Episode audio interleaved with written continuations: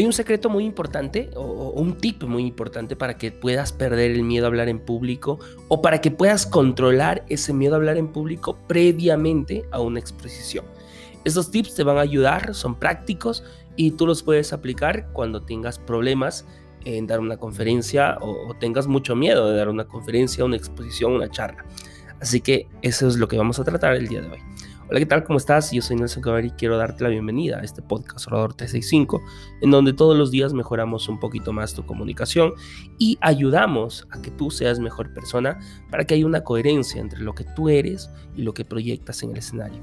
Así que eh, lo que estés haciendo, pues eh, disfrútalo y, mientras escuchas este podcast, pues eh, estás aprendiendo un poquito. Así que nada, hoy vamos a hablar acerca de este tip. Va a ser una cápsula muy, muy corta y es que cómo nosotros eh, eh, controlamos esos miedos o disminuimos esos miedos al hablar en público.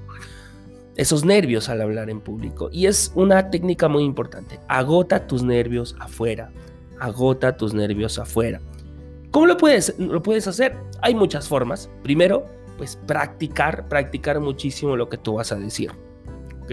Esa es la primera. Segundo, eh, tips prácticos. Eh, pararte frente al espejo y exponer como si estuvieras ya en el escenario. Agota un poco más, agota, vas agotando.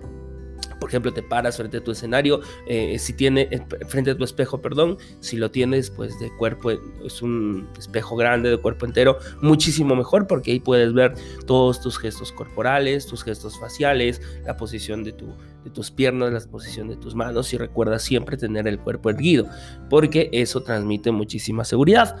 Y ahí pues vas, vas mejorando y vas calmando esos nervios antes de salir a una exposición. Otro puede ser cuenta de lo que vas a hablar antes de la presentación. Cuenta de lo que vas a hablar antes de la presentación. Por ejemplo, mira, y hay un tip que se me ocurrió ahorita en este momento. Por ejemplo, graba un podcast. ¿ok? Graba un podcast del tema que vas a tratar al día siguiente o, previamente una hora, donde tú te en el tiempo que te sientas cómodo. Grábalo, hazlo.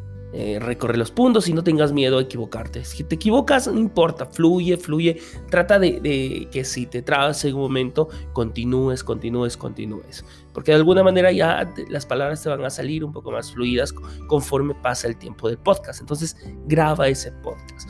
¿Qué otra forma de poder agotar esos nervios? Ah, ¿Qué más? A ver, comentarlo con una persona a quien tú tengas mucha confianza. No sé, puede ser tu mamá, tu papá, tu novio, tu hermana, tu hermano.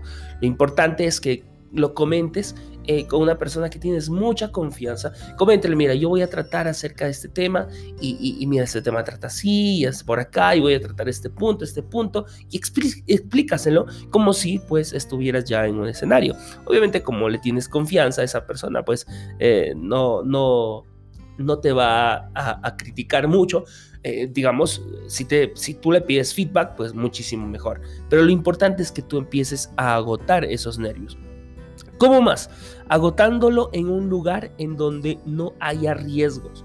Agótalo en un lugar donde no haya riesgos. Por ejemplo, si tú quieres ser más arriesgado, ponte, por ejemplo, antes de realizar una tesis, no sé, antes de presentar una tesis, imagínate, un momento crucial, pues, en tu, en tu desarrollo como, como profesional, si estudias en la, en la universidad, ¿no? O antes de una conferencia y todo eso.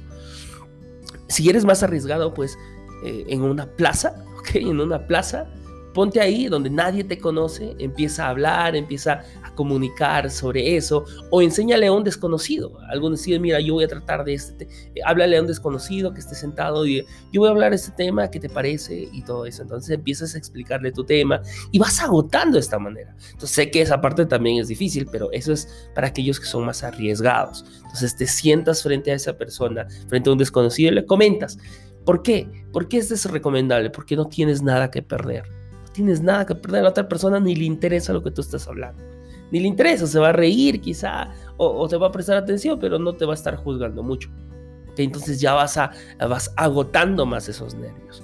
¿no? ¿Dónde más? En un bus, no sé, en un bus, te pones a, hablarlo, a comentarlo, señores y señores, el día de hoy voy a tratar un tema muy importante, es el tema de bla, bla, bla, bla, bla, como si fueras una persona que sube a los buses y, se pone a cantar o se pone a recitar un poema o se pone a, a dar un discurso, ¿no? Que pues hay personas que se dedican a eso. Entonces, si lo puedes hacer, empiezas a agotar esos nervios. Otra forma de agotar los nervios, grábate un video graba un video. La presión de estar frente a la cámara puede hacer que te empieces a agotar esos nervios. Por más que no los publiques, por más que, ese video no lo vaya a ver nadie, igual estando frente a una cámara te, cámara, te sometes a algo, algún, algún, alguna presión significativa.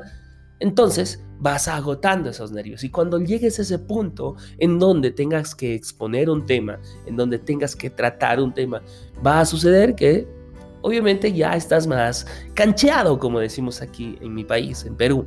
Eh, vas a estar más suelto, vas a estar menos preocupado, vas a estar menos nervioso. Te lo aseguro, te lo aseguro de por, de por, eh, de, de, muy, muy, muy, muy seguro de todo eso. Yo lo he hecho, lo he practicado y eso me ha ayudado mucho. Me ha ayudado mucho para eliminar esos nervios, porque una cosa es que llegues frío a esa presentación y otra cosa es que llegues pues ya un poco caliente. El día de, el día de mañana vamos a tratar también de cómo eliminar esos, esos nervios, así que eh, te invito a seguirme en este podcast y a seguirme en las redes sociales como Nelson Guevara, pues para ayudarte a ti a mejorar como persona y para ayudarte así a comunicar efectivamente. Así que nada, espero que le estés pasando súper bien y nos vemos hasta el siguiente episodio. Saludos, chao.